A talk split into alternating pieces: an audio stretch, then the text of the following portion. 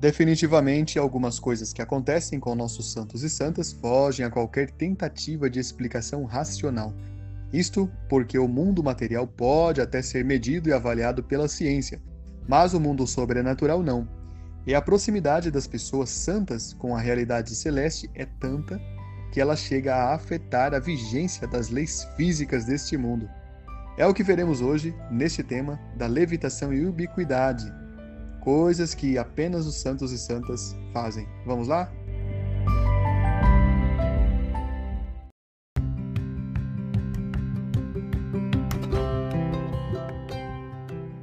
Olá, queridas catequistas! Hoje encerraremos o nosso ciclo Conheça a Fé Católica.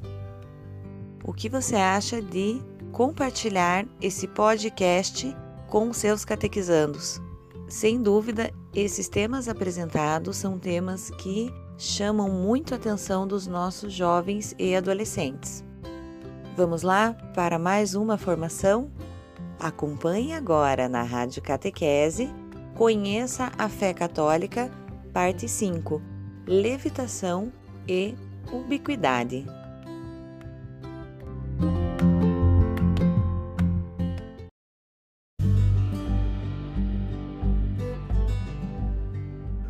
Dois dons que a gente vai ver hoje, apenas com alguns santos, brevemente, são os dons da levitação e da ubiquidade. O que é ubiquidade? É que falam popularmente é, bilocação. Né? Então, levitação e bilocação ou ubiquidade é a mesma coisa. Levitar é uma coisa, estar em outros lugares, evidentemente, é outra. Essa habilidade já foi também detectada se bem que em alguns casos foi comprovado que não era verdadeira, em algumas pessoas, em alguns líderes de religiões orientais que eram supostamente capazes de levitar. Houve alguns casos recentemente de alguns gurus que levitaram e depois isso provou-se que não era, no entanto, verdadeiro e que eles usavam de um truque. Um dos gurus, eu não vou dizer nome, não precisa disso, né? Mas ele entrava é, numa, ele reunia primeiro as pessoas, depois ele montava-se uma pequena tenda, ele entrava na tenda e depois desmontavam a tenda ele já estava flutuando apoiado numa bengala. Aí descobriu-se que ali era um jogo de espelhos com realmente um suporte para que ele se apoiasse e aí não foi classificado. No entanto, isso é em outras tradições religiosas. No catolicismo, esta questão da levitação é muito antiga. A gente não vai dizer que Jesus levitou porque ele é Deus, ele faz o que ele quer, mas a gente já viu Jesus em algumas situações no Evangelho estando é, fora do alcance das leis da física. A gente lembra, por exemplo, que uma das, dos, um dos episódios mais marcantes foi quando ele andou sobre as águas ou foi quando, por exemplo, ele se levantou, ele foi, é, foi aos céus, né? Então, na sua ascensão, evidentemente houve um desafio das leis da física. Tudo bem. Há outros relatos também, na verdade, há outros relatos. É, um relato que chama bastante atenção não está, a, a igreja não aceitou como canônico, está num livro chamado Atos de Pedro. Em Atos de Pedro, que é um livro apócrifo, nós temos uma descrição. Esse livro é apócrifo porque ele não é do tempo dos apóstolos, essa é a verdade. Ele é do século 2 ou 3.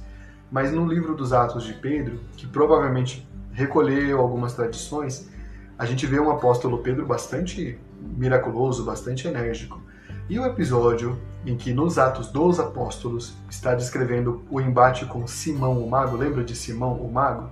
Simão o Mago é uma pessoa que é, tentava comprar o dom de cura que os apóstolos tinham, porque ele era um mágico, na verdade.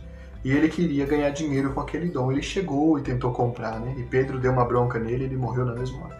Bom, nos Atos de Pedro, que é um livro que não está na Bíblia, que a igreja não quis aceitar, né? É um livro que está lá um super Pedro, é um super Papa Pedro. Pedro dialoga também com o Simão o Mago, mas Simão o Mago está fazendo uma demonstração de poderes e ele está supostamente voando e chamando a atenção da multidão. E Pedro reclama assim, não, Pedro reza na verdade, pedindo que Deus é, tire aquele dom dele, porque ele está confundindo as pessoas. E Deus atende o pedido do Papa e Simão, o mago, despenca lá de cima do céu e cai no chão e quebra as pernas. Isso aí é um, relato que está no, no, no livro apócrifo. Ah, mas por que, que você está citando isso? Para dizer para você que esta literatura, ou este fenômeno, pelo menos está registrado numa literatura, né? que é uma literatura cristã também. Não tem valor de fé para nós, mas tem valor histórico como literatura, tá bom? Vamos em frente. Houve muitos santos, houve numerosos santos que foram retratados com o dom de levitar. Um que nós podemos lembrar é Santo Antão. Santo Antão viveu no Egito, ele foi um dos primeiros monges, é considerado o fundador do monasticismo. É, Antão é uma forma do nome Antônio também, é, tanto que em outras línguas não tem o nome Antão. Antão é uma forma arcaica em português do nome Anton ou Antônio, tá? Então Santo Antão é, teve várias vezes a vida retratada como é, sendo uma pessoa cheia, repleta de milagres e capaz de grandes prodígios. E ele nasceu em 251 no Egito e esse foi o século dele, né, do século III. Ele foi relatado muitas vezes voando também acima das cavernas do deserto, onde ele entrava em oração e começava a levitar. Uma das cenas que é muito retratada, se transformou num quadro muito famoso, não vou lembrar agora o nome do artista, é Santo Antão luta contra os demônios e ele está lutando contra os demônios nos ares. Parece que perdemos um pouco dessa, dessa, desse conceito, mas para o cristianismo, muitas vezes, os demônios foram relatados como seres dos ares, já que eram anjos. Então, a, agora na nossa cultura, a gente mais associou o demônio com uma espécie de ser, né?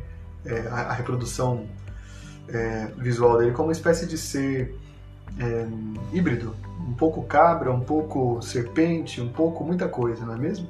Pele vermelha, muito vermelha, né?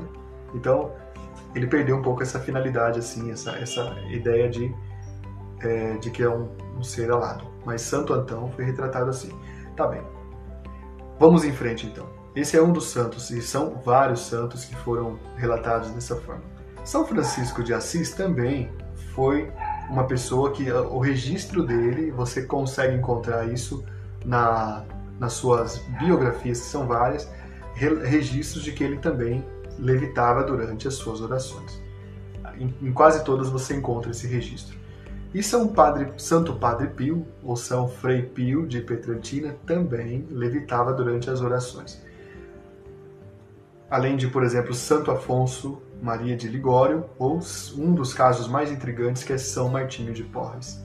São Martinho de Porres é o mesmo São Martinho de Lima, tá? É o mesmo nome. Porres é o sobrenome dele, mas ele ficou muito conhecido como São Martinho de Lima, um dos primeiros santos da América e uma pessoa extremamente incrível. A gente vai começar com ele. Ele nasceu no ano de 1579, né, na cidade de Lima, no Peru, e o pai dele era um nobre descendente dos cruzados, a mãe, porém, era uma pessoa que havia sido escravizada, ela era uma pessoa de origem africana. E, então, ele é filho desse nobre com essa, com essa senhora. E ele passou parte da vida dele sem ser reconhecido pelo pai. Depois, porque você sabe, as coisas não mudam muito, né? E toda essa questão de classe, essa questão de, de racismo que ainda existe na nossa cultura, a cultura latina é basicamente uma só, com algumas variações. Então a mesma coisa acontecia com ele. Ele ficou um pouco de tempo vivendo longe dos privilégios de uma boa educação e de tudo mais, mas no fim o pai resolveu assumir a ele e a sua irmã. E o pai, que era uma pessoa muito rica de posses, queria que Martinho seguisse uma vida aristocrática. Mas ele não quis, ele optou por ser frade e ele ingressou então em um convento que o aceitou. E lá no convento, porque ele era negro, ele foi muito maltratado pelos espanhóis porque os espanhóis não aceitavam os indígenas e não aceitavam pessoas de outra etnia nesse tempo, lá, lá em Lima. Embora a gente tenha é, relatos de conventos na Espanha com pessoas de várias etnias, mas tudo bem, né? Talvez ali eles estivessem preocupados em mostrar que eram superiores né, para os outros, que pena isso. Mas o fato é que o maltrataram tanto que o colocaram para cuidar das estrebarias e ele ficou cuidando por muito tempo das estrebarias, fazendo os serviços mais humildes do convento, até que, depois de muito tempo, quando o pai dele o reconheceu, né, deu um reconhecimento para ele, o pai obrigou os monges, a, os frades, a aceitarem uma elevação do status clerical dele. Aí, eles ficaram assustados porque a linguagem do dinheiro talvez eles conhecessem e foram falar com ele. Ele falou que não, que estava muito bem, que continuaria assim mesmo dentro daqueles serviços humildes que ele tinha. E ficou, e ficou. O fato é que, entre muitos milagres que ele tem, ele tem os dois milagres, o milagre da, da levitação e o milagre da ubiquidade. Ele, em oração, começava a se levantar do chão e causava grande assombro nos seus co-irmãos, que por isso o perseguiam. Lembre-se que naquele tempo, por medo da reforma protestante, também por medo de muita gente louca que tinha no catolicismo, ah, se fosse só naquele tempo, né? Ou a Santa Inquisição investigava fenômenos de pessoas que alegavam que tinham dons espirituais. E ele alegava que tinha. O que aconteceu foi que então ele foi sempre do alvo de processos e tudo mais, mas tudo bem, ele, ele superou isso. O milagre que, os milagres que chamam a atenção dele, é, também além do, do, dessa levitação, é a capacidade que ele tinha, que está registrado, documentado, em estar em locais tão diferentes como Japão, México, Espanha ou na África, fazendo o que? Curando as pessoas. Ele fazia isso, ele tinha esse dom. Isso está registrado, porque registram quando aparece um frade, naquele tempo, quando aparecia um frade num convento, eles registravam. Esteve conosco no dia por exemplo, 23 de julho do ano da graça de 1585, o frade Martinho, procedente de Lima, do nosso convento lá. Eles registravam, isso ficou registrado e entrou nos processos dele. Houve mais de 88 casos relatando que ele estava em lugares onde, na verdade, ele nunca saiu de Lima e ele estava lá, em outros lugares, curando as pessoas, com o dom da cura que ele também tinha. A vida toda ele passou uma vida humilde no convento. Extremamente humilde. Muito, muito humilde. Usando os hábitos que sobravam, é, se alimentando por último. E uma vez aconteceu que teve uma infestação de ratos no convento onde ele morava. E quando aconteceu essa infestação de ratos, o superior falou assim para ele, que era o cozinheiro e era a pessoa que cuidava da dispensa: Escuta aqui, é que pra você matar todos esses ratos aqui, extermina todos.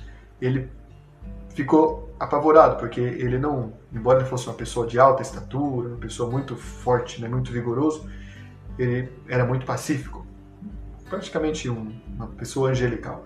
Ele disse para si mesmo: Nossa, mas eu vou matar o irmão rato, como que eu vou fazer isso? Não posso fazer. Ele conquistou uma amizade com um rato e conseguiu conversar com esse rato e falou assim para ele: Isso está registrado, viu, gente? Eu vou explicar por que, que essa história é importante. Mas ele disse para esse ratinho assim: Olha aqui, meu irmãozinho, estão querendo matar vocês, presta atenção. Eu quero fazer um trato com vocês, que vocês deem fora do convento agora, já que vocês não são frade mesmo, o que vocês estão fazendo aqui? E eu prometo que eu alimento vocês. Dito e feito. Aí os, os ratinhos desapareceram, foram saindo e se abrigaram fora do, dos domínios do convento. Essa história chamou muita atenção, gente, porque para nós hoje parece sim um pouco assim, ah, uma lenda, assim, uma, um conto da carochinha, mas Naquela época, não sei se você sabe, né, mas os europeus não eram muito amigos de tomar banho. Eu ainda tenho alguns amigos europeus que parece que não gostam muito, mas tudo bem. E mas naquela época a questão era muito séria. O banho é coisa que os indígenas tinham e também coisa que os africanos é, praticavam, né, não os europeus. Era, tá bem, não vê o caso. O fato é que rato significava imediatamente peste bubônica por causa da condição de higiene de algumas pessoas e aquilo causava um grande medo, um grande receio. Houve também algumas cidades aqui da América que tiveram peste por conta dessa contaminação que as próprias pessoas faziam. Então esse milagre foi muito aclamado por isso. Hoje para mim parece que é interessante, né? O santo falou para o rato, o rato deu no pé. Isso é curioso. Uh, há muitos outros milagres uh, relacionados a São Martinho de Lima por exemplo, a capacidade que ele tinha de dialogar com as plantas e de fazer as plantas crescerem e produzirem frutos antes do tempo, fora do tempo, contra todas as expectativas. E, enfim, tem outros tantos milagres, mas a gente não vai se deter. Mas é um dos santos mais extraordinários que a Igreja Católica teve também. É um santo fantástico, um dos primeiros que foi canonizado aqui na América. E eu quero que você em algum momento pesquise sobre ele, você vai gostar muito. É um santo muito simpático. Curiosamente, quase sempre a, a imagem dele é retratada como é, um frade, não, vestindo as vestes da sua ordem, eu acho que é dominicano, se não me engano, e ele com três animais que não se dão bem: um rato, um gato e um cachorro, né? Sei que vocês estão pensando já. Se a gente fizer uma novena para São Martinho de Lima, os cachorros da vizinhança aqui podem talvez parar de latir. Talvez pode, né? Vocês estão vendo a diferença. Eu não sou nada santo, eles ficam latindo, né? Mas se fosse São Martinho gravando essa transmissão ao vivo, garanto que não ia ter moto, não ia ter, não ia ter cachorro, não ia ter nada, né? Aí hoje, para começar, para acabar com tudo, né? Gatos escalando a janela aqui do segundo andar, eu fiquei admirado. Subindo pela trepadeira, né? Tudo bem. Veja bem. Brincadeiras à parte, São Martinho é retratado dessa forma porque ele conseguia colocar os animais em, em comunhão. Ele os evangelizava, ele dialogava com os animais e os animais o obedeciam. Então ele falou para o cachorro do convento é, para que ele respeitasse o gato e também falou para o gato que respeitasse o, o rato. Né? E aí todos viveram em paz. Foi uma coisa muito interessante. Tudo bem, pessoal? Então é isso, né? É isso aí. É a história é muito interessante. Ele tinha essas capacidades. Vamos para outro santo muito interessante também. E depois eu vou dizer para vocês o que a ciência diz sobre isso e o que também a igreja diz. Né? Hoje a gente está fazendo o caminho inverso. No século XVII, viu aparecer na face da Terra um santo também extremamente diferente. Um santo que reunia muitas qualidades místicas. Esse santo, que é o padroeiro dos aviadores. Quem é? Quem é, você sabe? É São José de Cupertino. São José teve uma vida também muito difícil. Tem um outro santo que tem uma vida parecida com a dele, mas que viveu um pouco antes. Vou falar desse primeiro. São José teve uma vida muito difícil e perdeu o pai cedo, a casa em que ele morava foi vendida para pagar as dívidas da família e a, ele ficou sem lugar para morar com a mãe. E ele era muito simples. Ele não conseguia. Se você conhece a história de Santo Cura d'Ars, você vai, vai saber do que eu estou falando. Ele não conseguia aprender as coisas. Ele tinha dificuldade para aprender até as orações. E ele, por causa disso, não conseguia trabalho, não conseguia aprender nenhuma profissão e nem mesmo ser aceito em nenhum convento mas ele tinha uma devoção muito forte com Nossa Senhora, tinha um amor muito grande a Deus e, enfim, ele tentou algumas vezes. Ele, ele entrou uma vez no, no, na ordem franciscana e foi mandado embora porque não conseguia acompanhar. Ele entrou depois nos capuchinhos e foi mandado embora. Por fim, ele foi aceito em outro convento e lá ele foi. Mas até que acontecesse isso, olha, deu trabalho. Ele tinha uma série de problemas, na verdade. Ele provavelmente devia ter, algum, ter tido algum tipo de transtorno na sua, é, na sua composição, é, é, como vou dizer, neurológica talvez, porque ele derrubava tudo que pegava. Derrubava prato, derrubava uma ferramenta, enfim, ele causava isso. Ele não conseguia trabalho por causa disso. Ele estava segurando uma coisa e derrubava. Além de ser realmente uma pessoa muito simples, que não conseguia se concentrar em nada. Provavelmente ele tinha alguma questão assim, não é? Com um transtorno de, é, talvez, de aprendizagem, algo assim. O fato é que isso causou muito sofrimento para ele. E a, a, vida na família não era fácil, não é? com uma pobreza muito grande gritando ao redor. No entanto, ele com muita fé pediu que Deus o iluminasse, porque ele, a única, o único momento que ele conseguia se concentrar era rezando. Então ele pediu que Deus o iluminasse, e Deus o iluminou e pediu que um, e fez com que um convento o aceitasse. Esse convento o aceitou. Uma história se repete aqui. Muito simples, muito, muito humilde na sua forma de ser pessoa, ele conseguiu se equilibrar com essa capacidade psicomotora e não derrubava mais as coisas e conseguia fazer o trabalho. E ele trabalhou por anos nesse convento, não como frade, mas como servo. Era uma coisa que existia antigamente em algumas ordens, né? Tinha, hoje se todas as ordens são obrigadas a, pelo voto de igualdade, alguma ordem antigamente não. Tinha um irmão que era servo tinha um irmão que era um irmão assim, né, meio superior e tal. Ele ficou como servo por muitos anos nesse convento e fazendo sempre os trabalhos mais humildes. E lá ele teve uma progressão espiritual incrível. Ele começou a ter dons que ele não conseguia controlar. Muito simples, muito silencioso. Ele curava as pessoas com o sinal da cruz, e ele, em momentos em que falava-se do nome de Jesus, começava a se levantar da terra. Isso está bastante registrado também. Não é uma não se trata de uma antiga lenda piedosa, não é porque há muitos registros de pessoas céticas, registros de protestantes, Você acha que um protestante registraria que um santo católico, que um frei católico era capaz de levitar? Jamais. Naquela época, talvez não. Hoje é possível, algum protestante pode dizer que sim, né? Tá bem. Ele começou a ter essas manifestações e isso começou a chamar muito a atenção das pessoas. E começaram a aparecer no convento numerosas multidões para o verem, para conversarem com ele. Porque além dele ter esse dom que encantava as pessoas e provocava muitas conversões, a presença dele acabava curando as pessoas. Ele era uma pessoa que começou a atrair muitas multidões de muitas regiões. E isso acabou trazendo, o que, que você imagina? Problemas para ele. Alguns irmãos ficaram com, com ciúme também, e naquele tempo a Inquisição muito séria, a Inquisição católica, ela deu para ele uma punição. Ela o investigou, viu que ele realmente levitava. Isso está nos registros da Inquisição.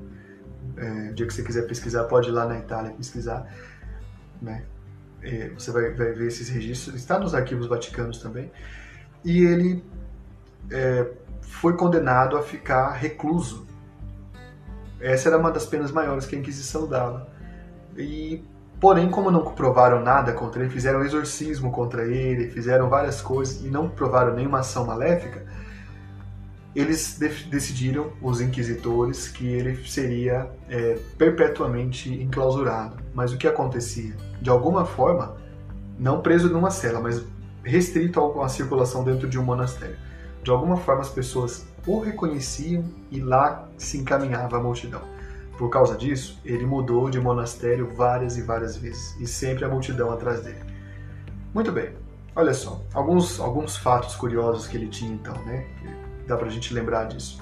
Essa questão de levitar, antes dele ser enclausurado, ele provou várias vezes essa capacidade. Uma vez, o embaixador da Espanha, que era o país mais poderoso do mundo e foi por muito tempo, foi visitá-lo em Cupertino e quando ele é, esperava que o Frei José aparecesse, o Frei José veio meio desastrado ainda, né? Acabou passando diante de uma imagem de Nossa Senhora, de, uma, de um quadro. Aí quando ele viu, ele sempre tinha uma característica. Ele, quando se falava do nome de Jesus, ou ele visse uma imagem de Jesus ou de Maria, ele, ele dava um grito assim, ah! E ele começava a levitar, porque ele entrava em êxtase. Então ele viu o quadro de Nossa Senhora, que estava no corredor, deu esse grito, ah! E começou a levitar. O embaixador, viu isso e está registrado também. E, e, ele ficou levitando alguns minutos, fez uma oração piedosa e desceu. Quando ele desceu, que ele lembrou-se diante de quem ele estava, de um dos homens mais poderosos do mundo, ele ficou é, bastante é, perturbado e envergonhado, porque ele era simples, e voltou correndo para sua cela e não saiu de lá o dia inteiro. Mas isso foi suficiente para converter aquele embaixador. É, ele praticava exorcismos também ele tinha essa autorização. E o exorcismo que ele praticava ficava muito curioso. Era muito curioso porque ele foi um dos poucos santos na igreja que exorcizava daquela forma. Ele falava, ele não falava em nome dele, né? Quando era para pedir para o demônio sair das pessoas, ele dizia mais ou menos assim: Eu te ordeno, demônio, que saia em nome dos meus superiores que me mandaram aqui para tirar você. Isso ficou muito famoso na igreja porque ele, ele tinha obediência até para fazer o exorcismo. Evidentemente, eu coloquei ele nessa lista porque ele era um santo capaz de estar em dois lugares ao mesmo tempo e até três lugares. Ele, é, é, uma vez, estava em Assis e estava em Cupertino ao mesmo tempo, estava nas duas cidades. Foi lá para fazer o, as exéquias de um irmão, de um, de um amigo que ele tinha. E isso ficou registrado e outras dom, outras aparições simultâneas também. Mesmo quando ele estava preso, aqui que está a questão. Mesmo quando estava preso e enclausurado, porque a Inquisição mandou, e ele saía, ele, ele, estava em dois lugares ao mesmo tempo, estava com as multidões, estava fazendo curas, exorcismos. E o caso muito famoso é que ele, ele um príncipe luterano ficou sabendo né, da, desses milagres dele, era o príncipe João Frederico, e esse príncipe falou assim: Bom, eu vou até Assis, onde ele estava nessa época, eu vou até Assis ver se isso é verdade, porque os católicos ficam falando com essa história de frade que voa, né, freira que tem estigma, isso aí é tudo mentira. Eu vou lá para provar para vocês e já volto. Ele saiu então né, lá da, da, da, da Alemanha e foi até Assis e levou dois seguranças, um segurança protestante e um católico que não aceitava mudar para o protestantismo. Tudo bem. Mas ele falou: vou levar esse teimoso aqui, porque pelo menos lá, se eles me maltratarem, esse aqui é da, da raça deles, né? Aí ele dialoga com ele. Aí durante a missa, durante a Eucaristia, o, a presença daquele príncipe com aquele segurança protestante, que falando assim, isso é uma grande mentira, um grande teatro, eles estavam falando isso na hora, o Frei não conseguia levantar a Eucaristia da patena, não conseguia levantar a, a partícula, né, a, a hóstia consagrada, a primeira, na primeira vez. E ele ficou tentando muito tempo. E até que o príncipe saísse da presença, a, a hóstia não conseguiu ser levantada. Quando saiu, foi levantada. No dia seguinte, o príncipe voltou porque ficou intrigado com isso, já não estava falando mais é, essas coisas. Mas aquilo que os protestantes fazem, né? Ah, esse pãozinho da mentira aí, eles fazem isso, né? Muitos fazem. Então, no dia seguinte, ele levantou a hóstia e ah, quando estava consagrando, né, levantando, ela se transformou e ficou vermelha como sangue. E o príncipe viu aquilo e ficou assustado. E depois, nos dias seguintes, ele viu o Frei José levitar várias vezes. Então ele se converteu e por isso parte da Alemanha não é protestante hoje. Você sabe que o norte da Alemanha é protestante e o sul é católico. Parte, então, não, não aceitou mudar de fé e voltou por causa desse príncipe. Ele também se comunicava com os animais, ele tinha a capacidade de falar com os animais. Quando ele foi é, maltratado no, em, em, alguns dos conventos, eles o colocaram para cuidar das ovelhas, que era um serviço bem difícil, na verdade. Ele tinha que dar conta de todo o trabalho no convento e ainda cuidar das ovelhas. E as ovelhas naquele convento eram muito peraltas, digamos assim. Ovelha peralta você não imagina o que é capaz de fazer, você não tem noção. Quem de vocês tem ovelha em casa aqui? Vocês têm ovelhas em casa? não, eu sei que alguns de vocês têm sim, porque eu já fui em algumas casas aí de vocês, não é? Né? Mas ovelha, quando, quando dá para ser um bicho terrível, é terrível mesmo. E essas ovelhas eram peraltas. Não havia frade que conseguisse ficar perto delas. Por que, que colocaram ele lá, o Frei José? porque, ah, vamos pôr esse bobo aí, ele tá com essa fama de, de voador mesmo, vamos pôr ele aí, porque assim cai o orgulho dele. Coitado, nem tinha orgulho. Colocaram. E ele começou a catequizar as ovelhas, ele falava algumas coisas, elas começaram a ficar silenciosas, pacíficas, pararam de invadir as hortas dos, dos conventos vizinhos ou dos vizinhos, das, das fazendas vizinhas, e ali ficaram ovelhas bem católicas. Todo mundo se espantou disso, né? Dois outros relatos só para acabar essa parte dele.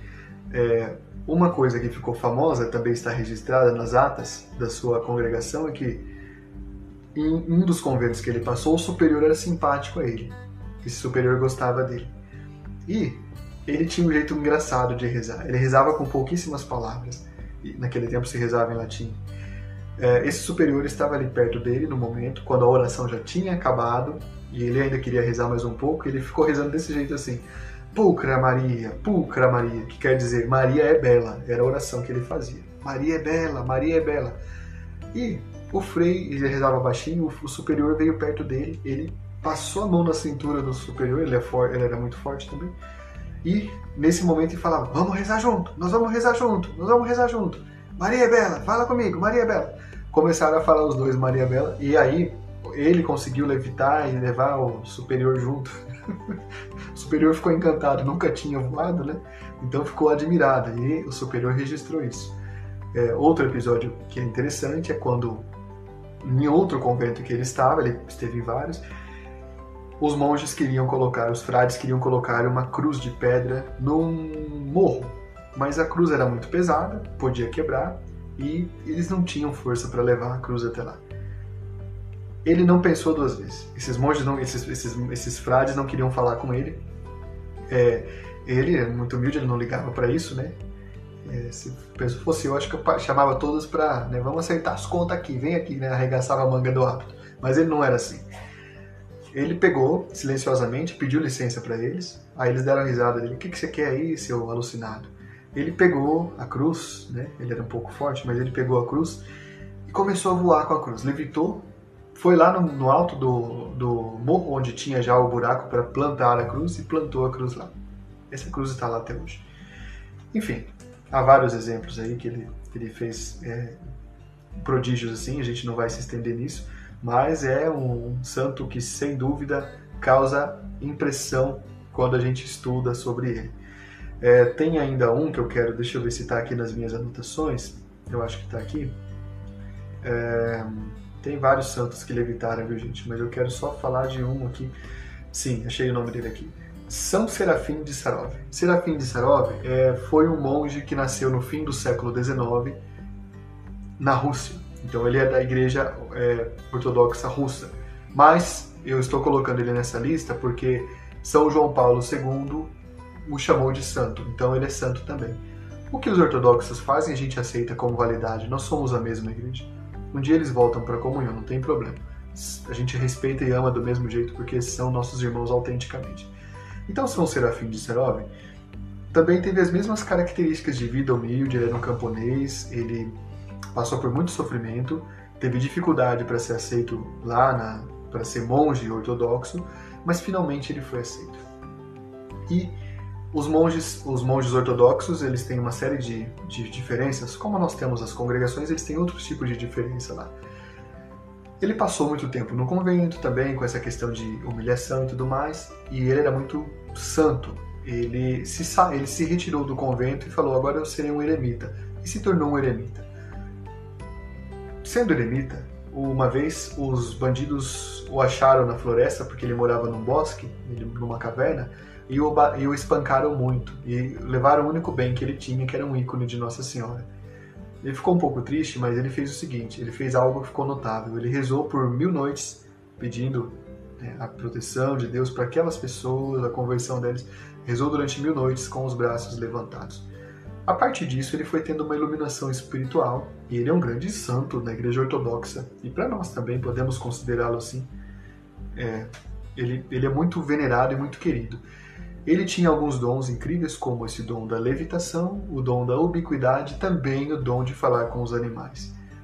Uma imagem muito famosa dele, um ícone, é quando tem um urso. Você, não sei se você sabe, mas se você não tem ovelha na tua casa, eu vou te falar. Não queira ter urso também, que o bicho é danado, viu? O urso é um animal muito feroz. Ele tem uma fúria muito forte. Ele é um animal muito, é, muito, é, como vou dizer, é, bravo demais, né? Furioso. No entanto, os ursos daquele bosque vinham perto dele e ele dava alimento para eles e eles estavam ao redor dele dormindo tranquilamente. Então, depois que ele se tornou um Starets, o Starets é quem? É um monge, é um hieromonge que se torna santo em vida.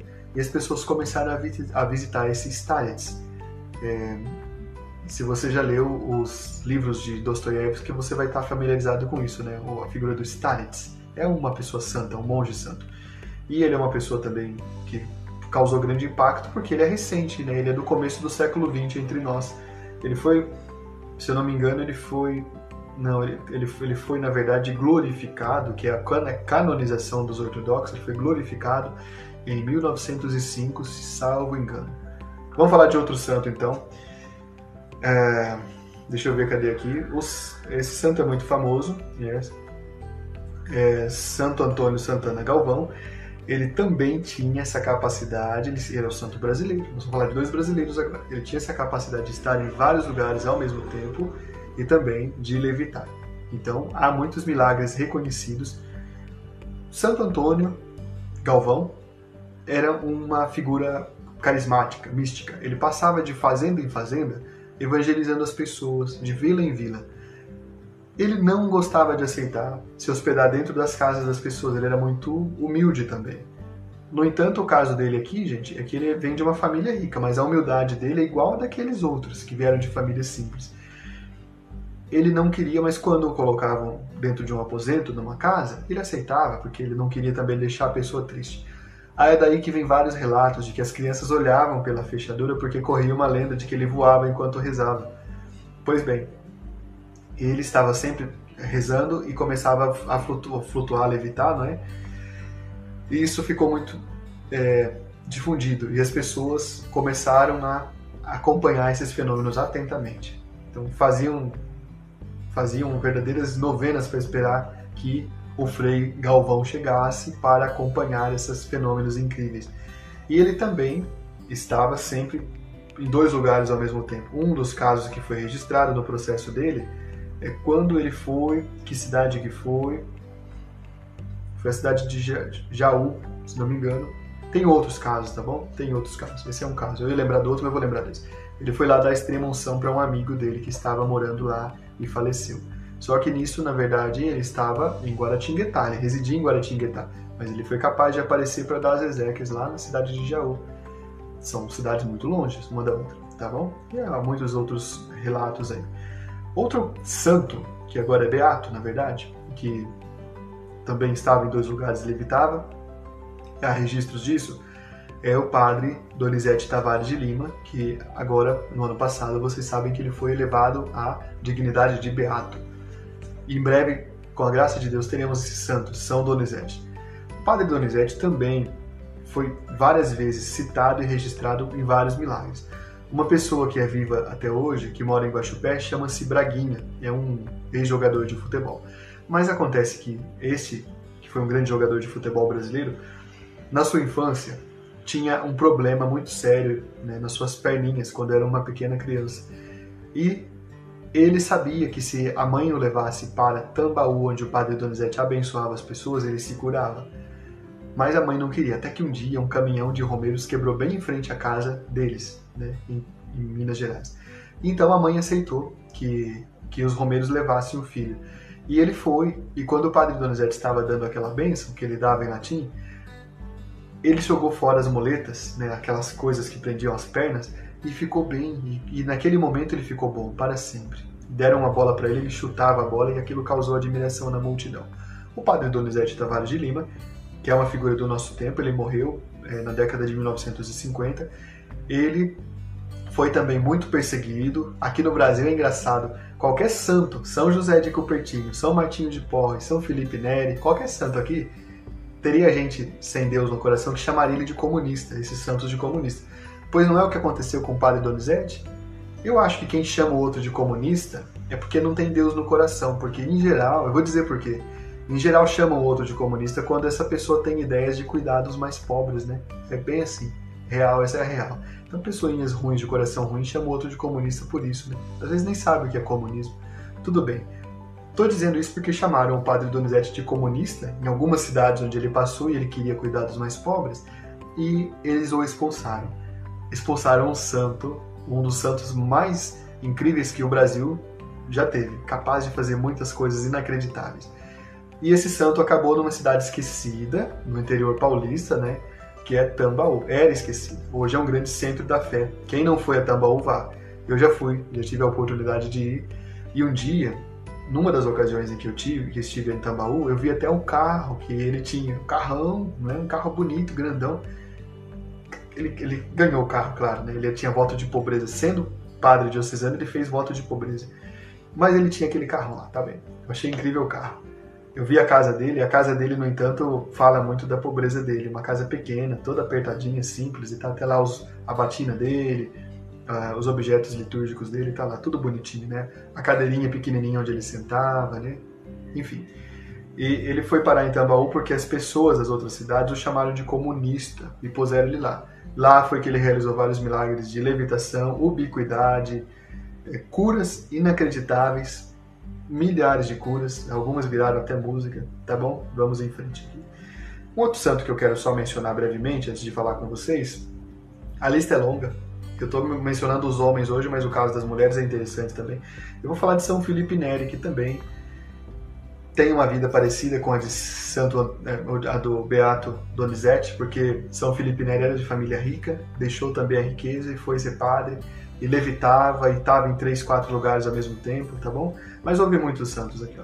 São Bessarion, São Francisco de Assis, Santa Maria do Egito, Santo Afonso de Ligório, Santa Teresa de Ávila, é, Miriam Baldardi, né, que era uma, uma freira carmelita árabe, há vários outros casos aqui, tá bom? Já mencionamos aquele dia São Charbel, né? A gente é um santo incrível também. E, enfim, a lista é longa e o que eu queria dizer para vocês é isso. O que a ciência diz sobre o fenômeno de levitação? Nada. Não tem uma palavra. Até mesmo o padre Quevedo, que é era um cientista era, e, portanto, um parapsicólogo, até mesmo o padre Quevedo tinha dificuldades em enquadrar o dom da levitação dentro das categorias da parapsicologia o dia que eu tiver tempo, nós faremos aqui um mini curso sobre parapsicologia, porque é muito interessante, tá?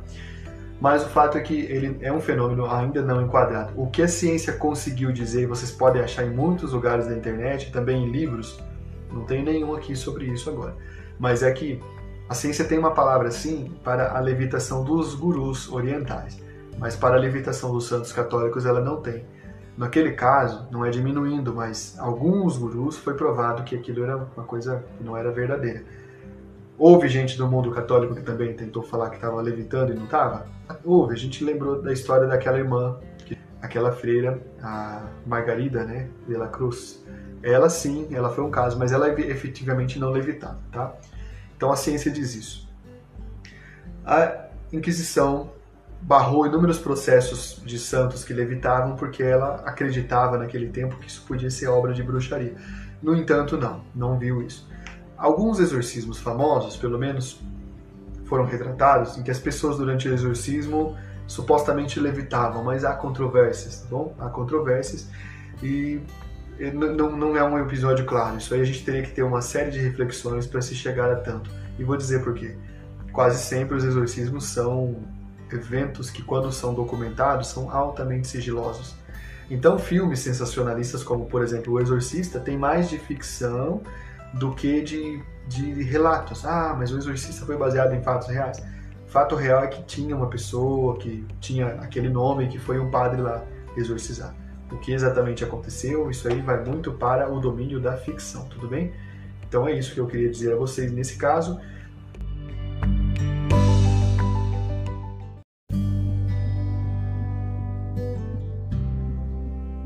A Rádio Catequese tem sido uma alternativa prática e atraente para a transmissão de conteúdos sobre nossa rica e bela tradição católica.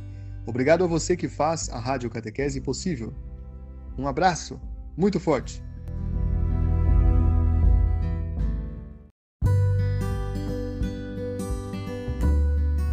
Rádio Catequese. Sintoniza teu coração no coração de Deus.